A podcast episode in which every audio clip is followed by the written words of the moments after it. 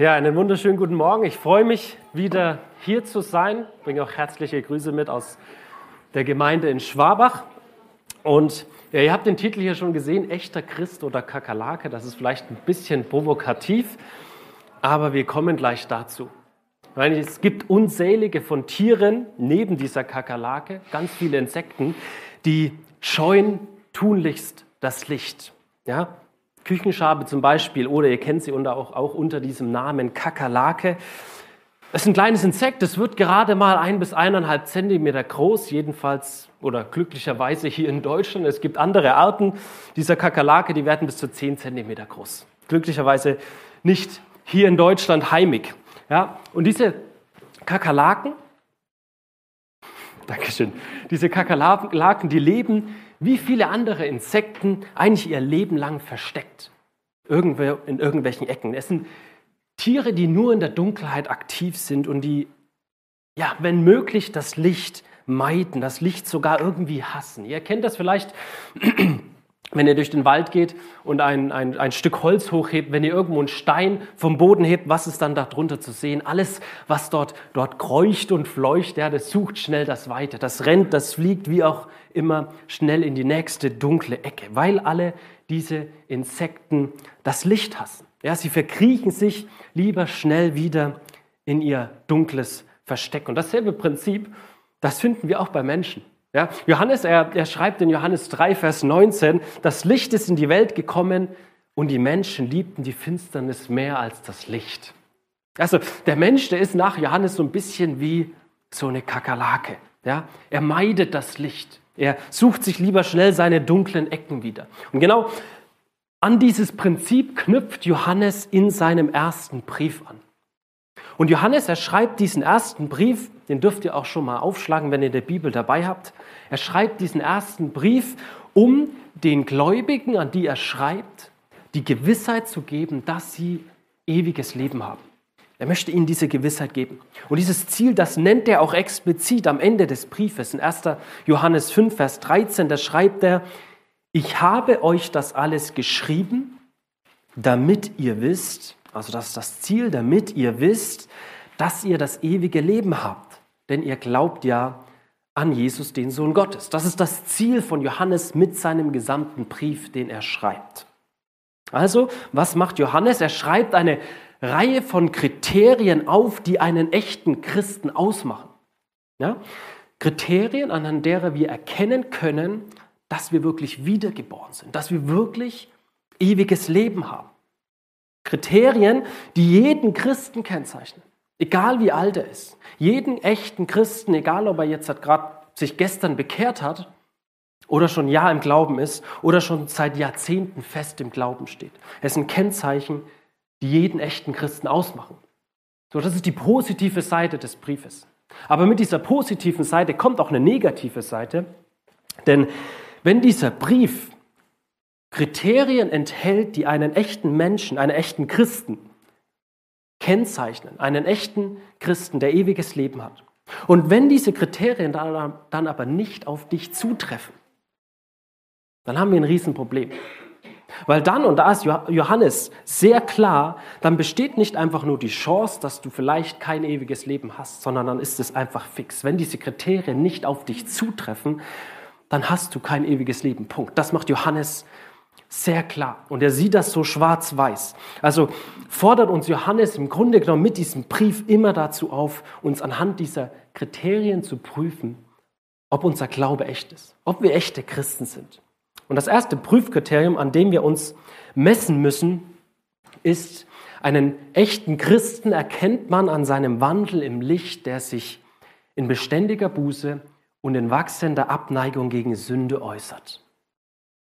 Einen echten Christen erkennt man an seinem Wandel im Licht und dieser Wandel im Licht, der äußert sich in einem bußfertigen Leben und in einer wachsenden Abneigung, eine, eine, einen wachsenden Hass gegenüber Sünde. Und ich habe eben diesen, diesen Titel gewählt, echter Christ oder Kakerlake. Und ihr dürft gerne das Wort Gottes mit mir aufschlagen. 1. Johannes Kapitel 1, wir möchten ab Vers 5 bis Kapitel 2, Vers 2 lesen, auch wenn wir uns hauptsächlich mit den Versen im ersten Kapitel beschäftigen möchten. 1. Johannes 1 ab Vers 5. Und das ist die Botschaft, die wir von ihm gehört haben und euch verkündigen, dass Gott Licht ist und in ihm gar keine Finsternis. Wenn wir sagen, dass wir Gemeinschaft mit ihm haben und doch in der Finsternis wandeln, so lügen wir und tun nicht die Wahrheit. Wenn wir aber im, im Licht wandeln, wie er im Licht ist, so haben wir Gemeinschaft miteinander und das Blut Jesu Christi, seines Sohnes, reinigt uns von aller Sünde. Wenn wir sagen, dass wir keine Sünde haben, so verführen wir uns selbst und die Wahrheit ist nicht in uns. Wenn wir aber unsere Sünde, Sünden bekennen, so ist er treu und gerecht, dass er uns die Sünde vergibt und uns reinigt von aller Ungerechtigkeit. Wenn wir sagen, dass wir nicht gesündigt haben, so machen wir ihn zum Lügner und sein Wort ist nicht in uns. Meine Kinder, dies schreibe ich euch, damit ihr nicht sündigt. Und wenn jemand sündigt, so haben wir einen Fürsprecher bei dem Vater, Jesus Christus, den Gerechten. Und er ist das Sühnopfer für unsere Sünden, aber nicht nur für die unseren, sondern auch für die der ganzen Welt. Johannes, er beginnt in den ersten vier Versen, also vor unserem Abschnitt, der beginnt er erstmal sich ein bisschen vorzustellen. Und zwar stellt er es nicht, nicht als Johannes vor, das, das, das lesen wir nicht, aber wir, er stellt sich vor als jemand, der Augenzeuge von dem ist, was Jesus hier auf dieser Erde getan hat. Ja, er betont das mehrmals, dass er sagt, hey, er hat Jesus gehört, er hat ihn gesehen, er hat ihn sogar mit eigenen Händen betastet. Ja, sie haben den, den ewigen Gott Jesus gesehen. Das betont er in den ersten vier Versen. Und das, was sie gehört haben, das möchte Johannes weitergeben. In Vers 3 sagt er, was wir gesehen und gehört haben, das verkündigen wir euch, damit auch ihr Gemeinschaft mit uns habt. Und unsere Gemeinschaft ist mit dem Vater und mit seinem Sohn Jesus Christus. Also vier Verse lang leitet Johannes diesen Brief ein, diese Botschaft ein. Und er macht deutlich, dass er ein Apostel ist dass er ein Augenzeuge ist. Er macht seine Autorität deutlich, weil er die Botschaft, die er weitergibt, die hat er direkt von Gott.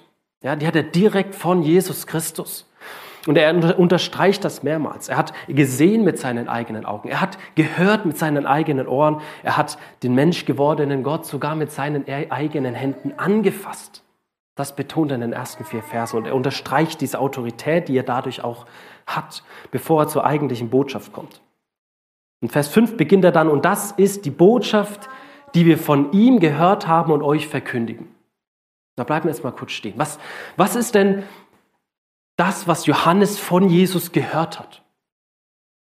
Also er leitet ja mit diesen Worten ein. Das ist die Botschaft, die wir von Jesus gehört haben. Also wie würdet ihr, wie würdest du die Botschaft die Jesus den, den Jüngern mitgegeben hat in den Evangelien. Wie würdest du das zusammenfassen? Was wäre so die Kernbotschaft, wo du sagst, okay, das ist das, was Jesus die Jünger gelehrt hat? Oder wie würdest du diesen Satz, den Johannes hier anfängt, wie würdest du den beenden? Diesen Satz, und das ist die Botschaft, die wir von ihm, die wir von Jesus gehört haben und euch verkündigen. Wie würdest du diesen Satz beenden?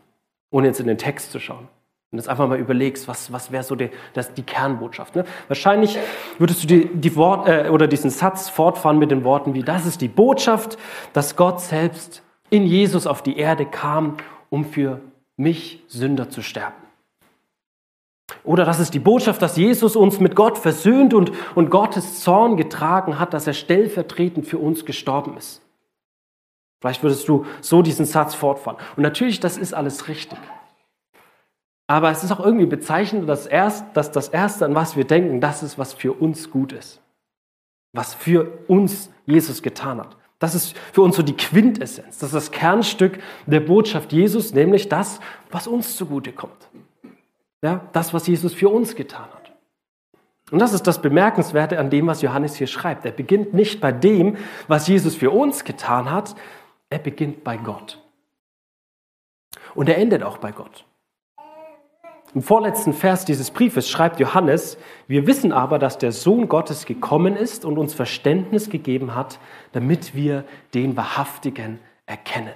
Jesus ist gekommen, damit wir Gott wirklich erkennen können. Jesus ist, ist Gott in Menschengestalt und dementsprechend ist er die, die, die perfekte Quelle, eigentlich die einzige Quelle, um den, den, den Wesen, den Charakter Gottes zu offenbaren, um ihn für uns sichtbar zu machen. Die Botschaft Jesus ist, von Jesu, dass das, das Evangelium, es beginnt und es endet mit Gott. Und am Ende seines letzten Werkes, in, in, Offenbarung 22, schreibt derselbe Johannes, dass er das Alpha und das Omega, der Erste und der Letzte, der Anfang und das Ende ist. Und deswegen beginnt Johannes seine Botschaft mit dem Charakter Gottes. Und genau da sollte auch unsere Evangeliumsverkündigung beginnen, bei Gott selbst. Und das ist die Botschaft, die wir von ihm, von Jesus gehört haben und euch verkündigen, euch weitergeben, dass Gott Licht ist und in ihm gar keine Finsternis. Und Johannes, er trifft in seinen Werken, also im Evangelium und in den Briefen, trifft er dreimal so eine Aussage. Gott ist Punkt, Punkt, Punkt. Johannes 4, im Evangelium heißt es zum Beispiel, Gott ist Geist. Er ist kein materielles Wesen wie wir, er hat keinen Körper wie wir. In 1. Johannes 4 heißt es dann, Gott ist Liebe. Und anschließend leitet ähm, Johannes dann ja, die Eigenschaften ab davon, die wir auch haben sollten. Und in 1. Johannes 1, Vers 5, 4 schreibt er, Gott ist Licht. Nun, was meint Johannes damit, dass Gott Licht ist? Was heißt es, dass Gott Licht ist? Nun, Jesus erfasst, äh, Johannes, Johannes fasst damit dass das Kernstück von Gottes Wesen zusammen, von seinem Charakter. Gottes Licht heißt zum einen erstmal, er ist das Leben, er ist die Quelle, er ist der Erhalter sowohl dieses physischen Lebens hier auf dieser Erde als auch des geistlichen Lebens. Johannes, er schreibt in, in ähm, Evangelium, Johannes 1, Vers 4, in ihm war das Leben und das Leben war das Licht der Menschen und das Licht leuchtete in der Finsternis und die Finsternis hat es nicht begriffen. Also Johannes ersetzt das Licht mit dem Leben gleich. Und Jesus selber, er bestätigt das auch. In Johannes 8 sagt Jesus, ich bin das Licht der Welt. Wer mir nachfolgt, wird nicht in der Finsternis wandeln, sondern er wird das Licht des Lebens haben. Und in beiden Bibelstellen wird so das Licht mit dem Leben gleichgesetzt. Gottes Licht und, und die Quelle des Lebens.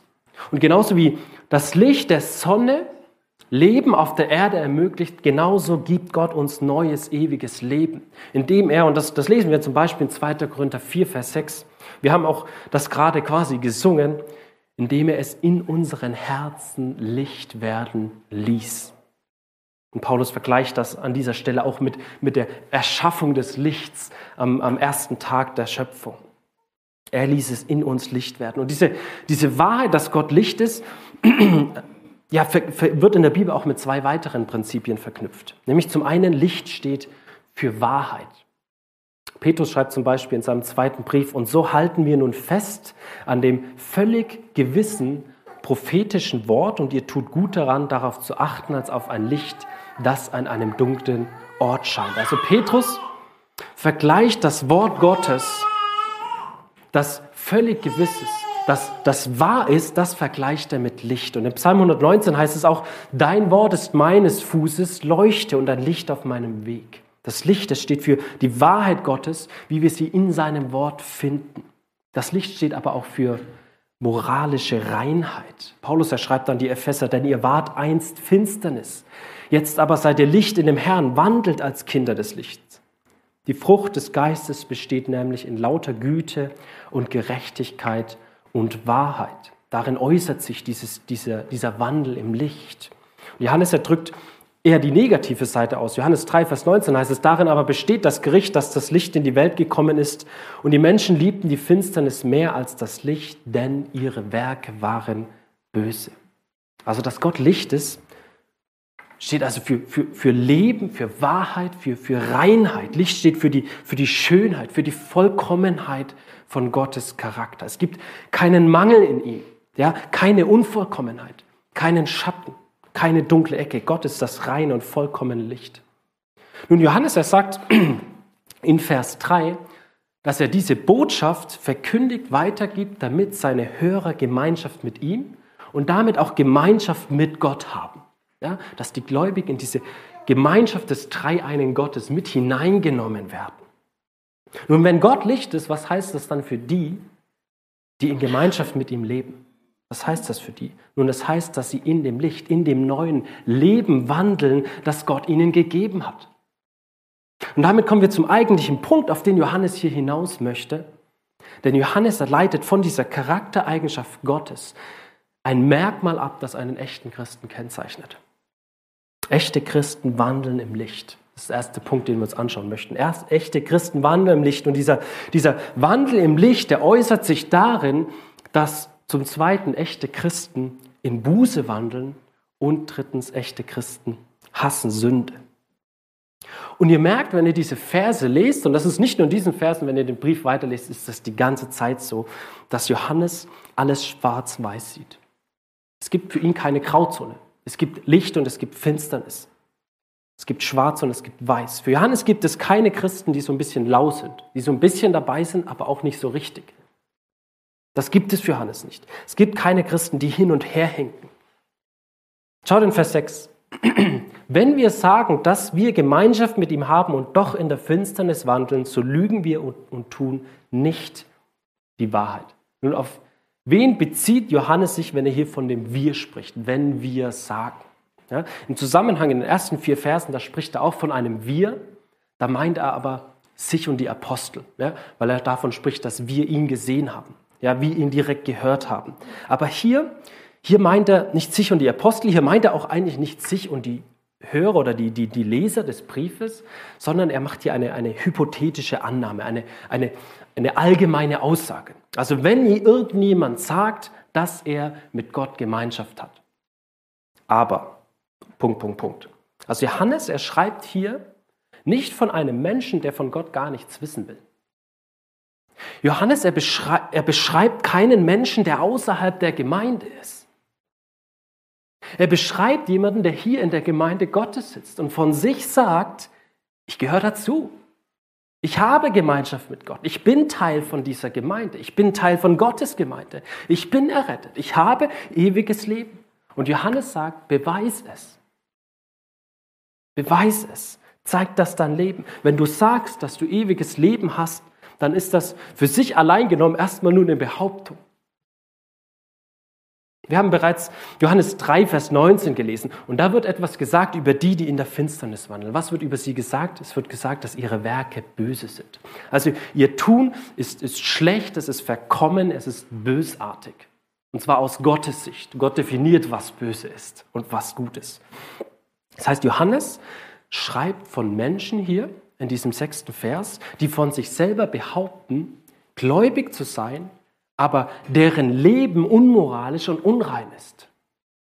Und dieses Wort Wandel, das er hier verwendet, das bezieht sich auf die Lebensweise, auf das kontinuierliche Verhalten. Es drückt eine fortlaufende Handlung aus, nicht, nicht einen einzelnen Akt im Leben, sondern es ist die Lebensweise an sich. Es geht um das ganze Leben. Es geht also nicht darum, dass man mal was Böses getan hat, dass man jemand angelogen hat, dass man, dass man zornig wurde, dass man zickig wurde. Da geht es nicht darum, sondern es geht darum, dass man beständig Dinge tut, die Gott nicht gefallen und darin lebt. Es geht um gewohnheitsmäßiges Sündigen. Eine, eine ständige Praxis dessen, was Gott missfällt. Darum geht es. Und Johannes sagt, niemand, der behauptet, ein Christ zu sein und dennoch in dieser Finsternis lebt, ist tatsächlich gerettet. Also wenn das, wenn das Leben davon gekennzeichnet ist, dass man im Widerspruch zu Gottes Willen lebt, dann gibt es berechtigte Zweifel an der Echtheit dieses Gläubigen. Wenn das eigene Leben von, von schlechten Taten gekennzeichnet ist und man, man trotzdem von sich denkt, man sei errettet, dann sagt Johannes, dann belügt man sich selber. Und dann kommt der Gegensatz in Vers 7, wenn ihr, wir aber im Licht wandeln, wie er im Licht ist, so haben wir Gemeinschaft miteinander und das Blut Jesu Christi, seines Sohnes, reinigt uns von aller Sünde. Also die, die Gemeinschaft mit Gott haben, kennzeichnen sich dadurch, dass sie ihr Leben der, der Wahrheit, der Gerechtigkeit, dem Leben nach Gottes Willen hingeben. Sie, sie kennzeichnen sich dadurch, dass sie ganz einfach und simpel ausgedrückt Gutes tun. Aber Gutes tun im Sinne von was Gott definiert, was gut ist, also nach seinem Willen leben. Das heißt, diese Menschen, sie, die er hier in Vers 7 beschreibt, sie bestätigen durch ihr tagtägliches Leben, dass sie in Gemeinschaft mit Gott leben und sind. Durch ihr, durch ihr Leben zeigen diese Menschen, dass sie Gott kennen und dass Gott ihre Herzen erleuchtet hat. Dass sie neues, ewiges Leben in sich haben. Das zeigen sie durch ihr leben. Das heißt, auf der einen Seite haben wir den, der behauptet, Gott zu kennen, während er gleichzeitig Sünde auf die leichte Schulter nimmt, keine Notwendigkeit sieht, irgendwie nach Gottes Willen leben zu wollen. Und auf der anderen Seite haben wir den, der, der ein echtes und, und, und ständiges Streben nach Heiligkeit hat. Das ist es, was alle kennzeichnen muss, die, die Gott kennen. Also auf welcher Seite stehst du?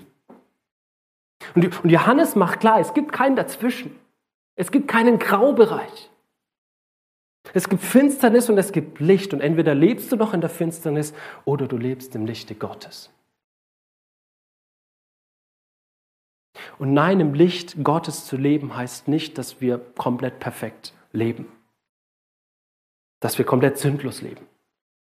Johannes, er schreibt über die, die im Licht leben in Vers 7, dass das Blut Jesu Christi, seines Sohnes, uns von aller Sünde reinigt.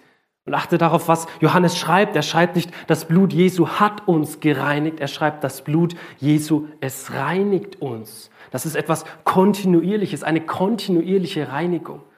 Also das macht schon deutlich, dass, dass die, die im Licht wandeln, trotzdem eine tagtägliche Reinigung, eine kontinuierliche Reinigung benötigen, weil sie weiterhin sündigen. Das heißt, er macht gleich deutlich, Johannes, dass ein Wandel im Licht nicht bedeutet, dass wir sündlos sind. Ganz im Gegenteil. Jeder, der von sich behauptet, er habe keine Sünde, der belügt sich ebenfalls selbst. Und er macht sogar Gott zu einem Lügner. Denn echte Christen, sie kennzeichnet sich durch ein, ein bußfertiges Leben.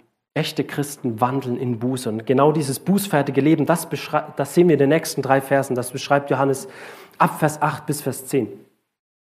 Schaut mit in den Text, da heißt es, wenn wir sagen, dass wir keine Sünde haben, so verführen wir uns selbst und die Wahrheit ist nicht in uns. Wenn wir aber unsere Sünden bekennen, so ist er treu und gerecht, dass er uns die Sünden vergibt und uns reinigt von aller Ungerechtigkeit. Wenn wir sagen, dass wir nicht gesündigt haben, so machen wir ihn zum Lügner und sein Wort ist nicht in uns. Nun, Johannes, er schreibt diesen Brief nicht nur, um den Empfängern die Gewissheit zu geben, dass sie ewiges Leben haben. Er schreibt auch unter anderem, um sie vor, vor Irrlehrern zu bewahren, die dort aufgetreten sind. Wie im Grunde genommen jeder Brief irgendwie ähm, wenigstens ein paar Verse zu irgendeiner Irrlehre hat, die eben da in den Gemeinden aufgetreten sind. Es gab eine Irrlehre, die sogenannte Gnosis. Und diese Irrlehrer, das war so ein bisschen angehaucht von griechischer Philosophie. Sie haben behauptet, dass alles Geistliche immer gut ist und alles Physische, alles Körperliche, Leibliche immer schlecht ist. Und de dementsprechend konnte so ein Irrlehrer ganz einfach von sich behaupten, hey, Sünde ist für mich überhaupt kein Problem. Das ist für mich überhaupt kein Thema. Weil das, das ist Teil meines physischen Lebens und das Physische, das ist sowieso immer schlecht. Es ist nur schlecht, ich kann da nichts dagegen tun. Also es ist kein Problem für mich. Ja, es ist irrelevant. Ja, das Geistliche, das ist gut und danach strebe ich. Und deswegen war Sünde für sie kein Thema, kein Problem. Es war irre, irrelevant und dementsprechend konnten sie auch ganz leicht sagen, ja, eigentlich bin ich ohne Sünde. Weil das Körperliche ist, ist eh, das ist eh nicht, nicht von Belange. Und das ist im Grunde genommen heute ganz ähnlich, nur dass man heute einfach jede Menge Ausreden sich einfallen lässt. Ja, seht ihr, wenn ihr einen Menschen fragt, keiner würde sagen, dass er perfekt ist, keiner würde sagen, dass er, dass er sündlos ist, dass er fehlerlos ist. Aber anstatt dieses Problem und die Ernsthaftigkeit von Sünde zu erkennen, bagatellisiert man Sünde heute einfach. Ja? Weil man spricht nur noch von, von Fehlern, die man so begangen hat. Ja? Vielleicht spricht man auch von Charakterschwächen, die man so hat. Damit muss man halt klarkommen. Das sind Charakterschwächen. Oder man spricht von schlechtem Verhalten, aber weil andere einen schlecht behandelt haben. Ja? Und im Grunde genommen ist heute sowieso jeder irgendwie ein Opfer. Ja, jeder es hat so eine gewisse Opfermentalität. Ja. So die weit verbreitete Ansicht ist eigentlich, dass der Mensch im Grunde genommen schon gut ist und dass alles, was irgendwie falsch sein mag, das ist nicht wirklich falsch, sondern das sind halt unterschiedliche Charakterzüge, für die ein Mensch halt nicht so wirklich was kann. Und anstatt so die Verantwortung für das Verhalten zu übernehmen, verlangen die Menschen, dass sie halt so akzeptiert werden, wie sie sind. Ja? Und irgendwie selbst ein Mörder ist eigentlich auch ein, Opfer, weil er hatte halt eine schreckliche Kindheit. Ja? Und der Mensch, der, der jähzornig ist, der wurde halt nie von seinen Eltern richtig geliebt. Der kann aber eigentlich gar nicht so richtig dafür. Das ist halt so sein Charakterzug. Und all das dient nur dazu, so den Zustand des Menschen sich selber schön zu reden. Und man, man umschifft die eigentliche Ursache, warum Menschen böse und selbstsüchtig sind. Ja, die Welt ist böse, weil die Menschen, die dort hineingeboren werden, böse sind. Das Kernproblem ist die Sünde. Aber statt sich diesem Kernproblem anzunehmen, erfindet man einfach einen Haufen Ausreden. Und im Grunde genommen sagt man mit all diesen Ausreden nur, ich habe eigentlich keine Sünde, ich habe nur einen Haufen Fehler, weil andere mich falsch behandelt haben. Aber nicht so bei einem echten wiedergeborenen Christen. Ein echter Christ ist von Bußfertigkeit gekennzeichnet. Ja? Er ist bereit, seine Sünde zu bekennen und Verantwortung dazu, dafür zu übernehmen. Und dieses, dieses Wort bekennen, das wir hier in Vers 9 haben, das besteht im Griechischen aus zwei zusammengesetzten Wörtern, nämlich aus, aus, dem, aus den Wörtern dasselbe und sagen oder reden. Dasselbe sagen oder reden. Das heißt, wörtlich könnte man auch übersetzen, wenn wir dasselbe über unsere Sünde sagen. Dasselbe wie Gott. Wenn wir also genau so über unsere Sünde denken, wie Gott über unsere Sünde denkt, das ist Bekennen. Wenn wir unsere Sünde im Lichte Gottes sehen, wenn wir mit Gott über unsere Sünde übereinstimmen. Jesaja sieht in, in Kapitel 6 von Jesaja, sieht er Jesus auf seinem Thron sitzen. Und als er das sieht, sagt er, wehe mir, ich vergehe.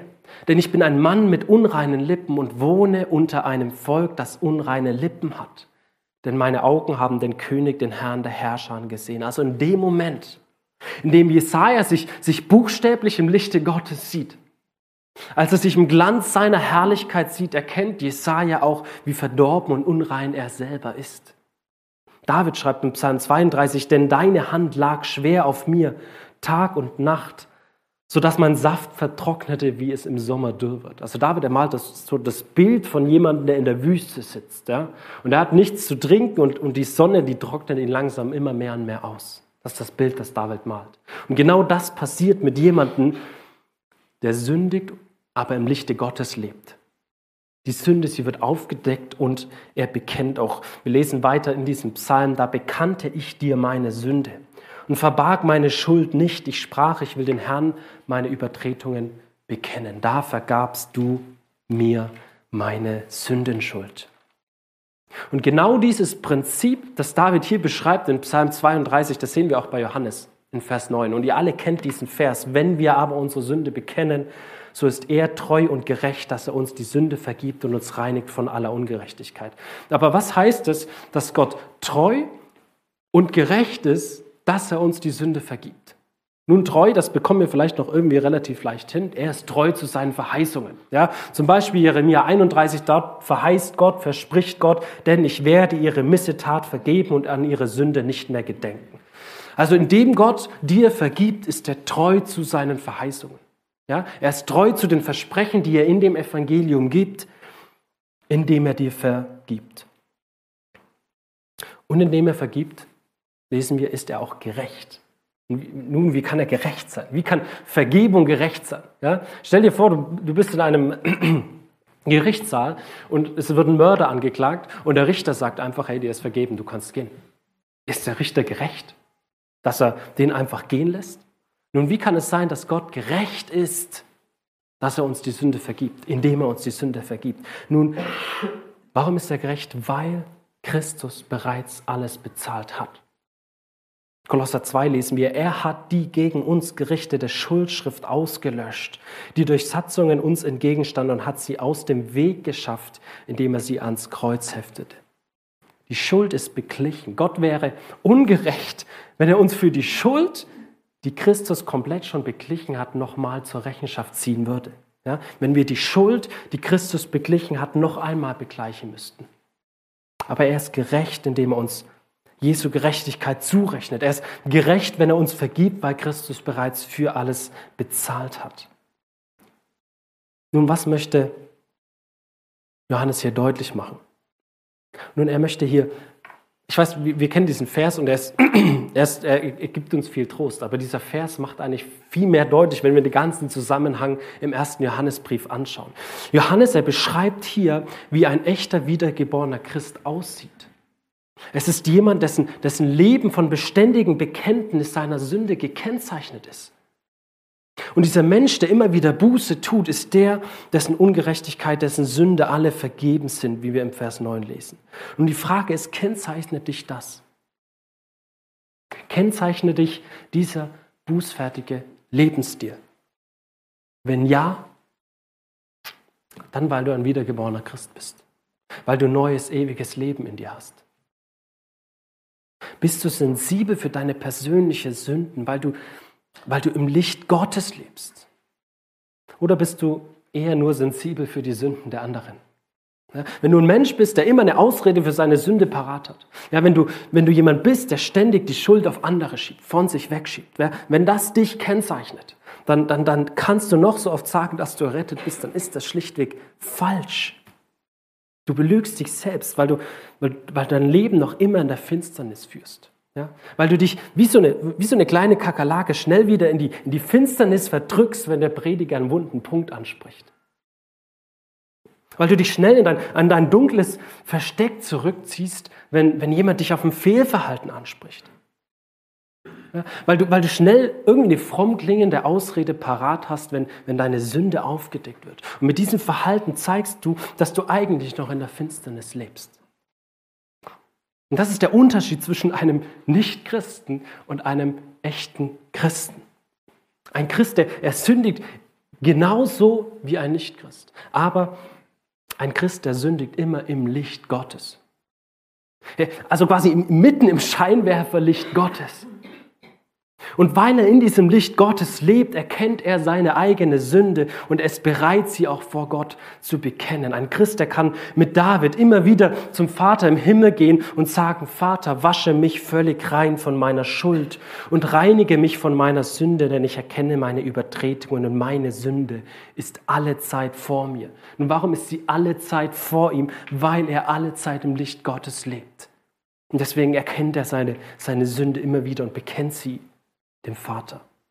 Und weiter schreibt David, an dir allein habe ich gesündigt und getan, was böse ist in deinen Augen. Das ist in Psalm 51. Das ist das Bekenntnis eines Menschen, der ewiges Leben hat. Ja, er weiß, dass, dass seine Sünde in erster Linie gegen Gott allein gerichtet ist. Und er ist bereit, diese Sünde offen vor Gott zu legen. Er ist bereit, schonungslos mit sich selber ins Gericht zu gehen. Er ist bereit, dasselbe über seine Sünde zu sagen, wie Gott sagt, sie zu bekennen. Das ist das Kennzeichen eines echten Christen. Er hat dieselbe Sicht auf seine Sünde, wie Gott sie hat. Und er bekennt sie bereitwillig. Aber es geht nicht nur darum, dass wir jetzt einfach ein schlechtes Gefühl haben. Das ist nicht das Bekennen und die, und die Reue. Das ist nicht einfach nur ein schlechtes Gefühl über Sünde. Das haben sehr viele Menschen. Ja? Ein schlechtes Gewissen. Es geht um eine göttliche Trauer, die auch eine echte Reue hervorbringt. Ja? Eine Reue über die Sünde, die bei einem echten Gläubigen auch ein starkes Verlangen danach hervorruft, dass, dass Gott mit der Sünde fertig wird, koste es, was es wolle. Ja? Selbst wenn der Preis für einen persönlich hoch sein mag. Ja?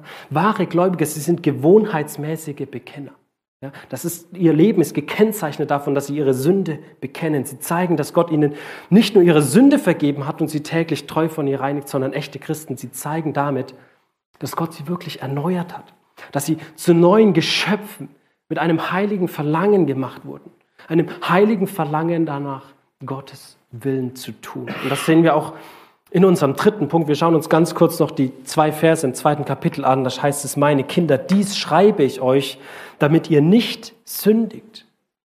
Und wenn jemand sündigt, so haben wir einen Fürsprecher bei dem Vater Jesus Christus, den Gerechten. Und er ist das Sühnopfer für unsere Sünden, aber nicht nur für die unseren, sondern auch für die der ganzen Welt. Und dieses, dies schreibe ich euch, da sagen einige Ausleger, das bezieht sich auch auf den ganzen Brief, ja, dass er diesen ganzen Brief schreibt, damit sie nicht sündigen. Und natürlich ist es der Wunsch von Johannes, der Wunsch jedes Apostels, der, der Wunsch jedes Leiters, jedes Ältesten auch, dass die Gemeindeglieder so wenig wie möglich sündigen. Das macht es auch alles ein bisschen einfacher. Ja. Aber ich denke, dass diese Formulierung sich vor allem auf die Verse vorher bezieht. Ja. Und Johannes geht im Grunde genommen direkt auf die indirekt auf die Frage ein, die auch der Apostel Paulus aufwirft. Ja? Weil die vielleicht dem einen oder anderen kommen wird.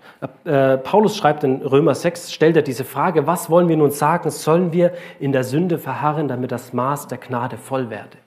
Und dann schreibt er weiter, das sei ferne. Seht ihr, wenn wir diese diese Verse 8 bis 10 lesen, dann kommt dir vielleicht diese Frage, hey, wenn wir doch nur unsere Schuld, unsere Sünde Gott bekennen müssen, dann ist das doch so ein bisschen so ein Freifahrtschein zu sündigen. Ja, ich, ich kann frei sündigen, Hauptsache ich bekenne es danach. Oder? Und genau diese Frage wendet sich Johannes zu, indem er klar macht, hey, ein Christ, das ist eine neue Schöpfung. Er, er lebt im Licht Gottes. Er hat neues Leben. Er ist ein, ein treuer, gewissenhafter Bekenner seiner Sünde und es widerspricht seiner neuen Natur, Gottes Gnade zu, zu missbrauchen, indem er sich weiter der Sünde hingibt. Es widerspricht seinem neuen Herzen. Johannes schreibt diese Dinge auf, um uns dazu ermutigen, in einer beständigen Heiligung zu wachsen. Je mehr die Gläubigen in Christus wachsen, desto größer wird, wird ihre Abneigung auf ihre Sünde. Und desto tiefer wird auch ihre Buße. Das sehen wir zum Beispiel bei Paulus. Ja, wir sehen, wie er während seiner Heiligung, ja, also in dem Prozess, wo er Christus immer ähnlicher wird, oder ganz simpel ausgedrückt, wo er immer weniger sündigt, ja, da sehen wir gleichzeitig auch ein immer größeres Verständnis seiner Sündhaftigkeit. Auch da wächst er.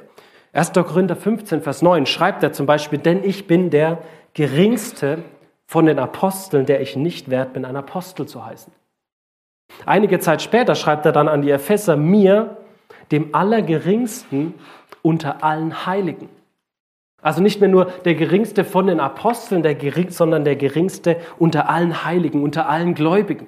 Und dann wieder einige Zeit später schreibt er an Timotheus, glaubwürdig ist das Wort und aller Annahme wert, dass Christus Jesus in die Welt gekommen ist, um Sünder zu retten, von denen ich der Größte bin. Wir sehen hier einen Mann, der im Licht Gottes lebt.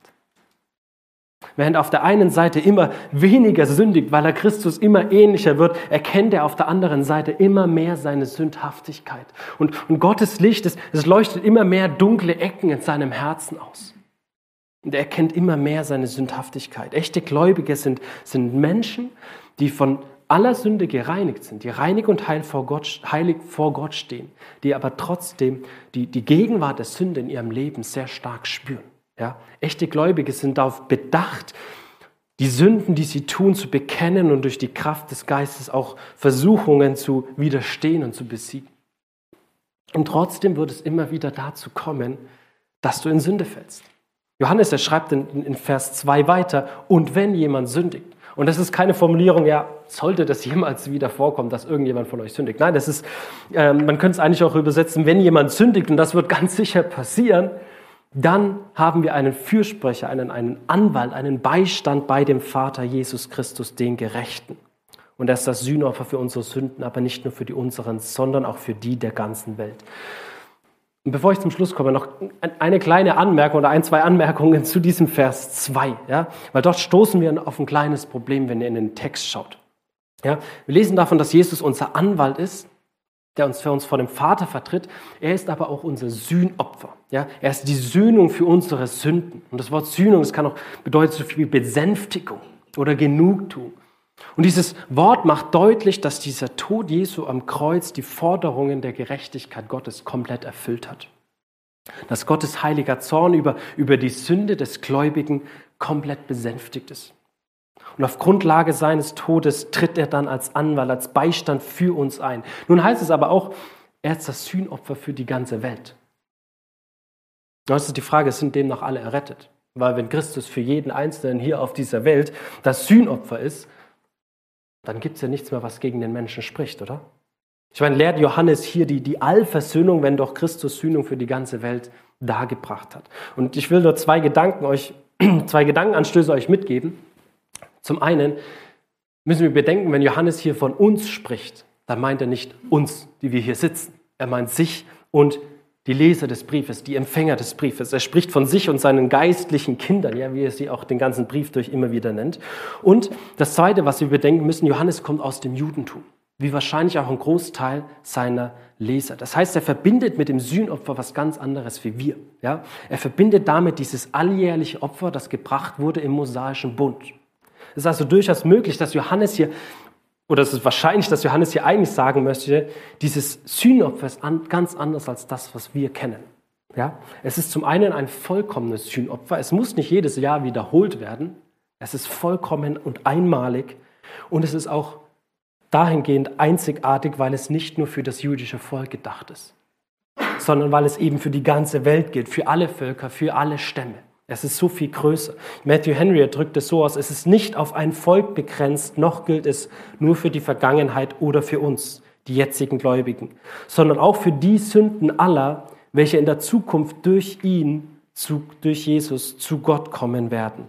Die Reichweite und der Zweck des Todes des Mittlers erstreckt sich auf alle Stämme, Stämme, Völker und Länder. Das ist das, was Johannes hier mit diesem zweiten Vers ausdrücken möchte. Er möchte damit nicht sagen, dass, dass jeder auf dieser Welt, der jemals gelebt hat, dass Gott oder dass Jesus für ihn Sühnung bewirkt hat. Nun, die Frage am Schluss ist aber, wie schneidest du ab? Wie schneidest du mit diesem Kriterium, das Johannes hier aufschreibt, wie schneidest du damit ab? Einen echten Christen erkennt man an seinem Wandel im Licht, der sich in beständiger Buße und in einer wachsenden Abneigung gegen Sünde äußert. Kennzeichnet dich dieser, dieser bußfertige Lebensstil? Ist dein Leben davon gekennzeichnet, dass du deine Sünde immer wieder Gott bekennst? Bist du sensibel für deine persönlichen Sünden, weil du in dem Licht Gottes lebst, weil Gott dein Herz erleuchtet hast? Oder hast du ständig irgendwie Ausreden für deine Fehler? Fromme Begründungen. Wie reagierst du, wenn Gott dich mit Sünde in deinem Leben konfrontiert? Wie reagierst du? Ziehst du dich so zurück in dein, dein kleines, dunkles Versteck wie so eine Kakerlake? Oder ist dein Leben gekennzeichnet von einem beständigen Bekenntnis deiner Sünde, weil du ein neues, ewiges Leben hast? Also echter Christ oder Kakerlake. Lebst du noch immer in der Finsternis oder lebst du im Licht Gottes? Amen.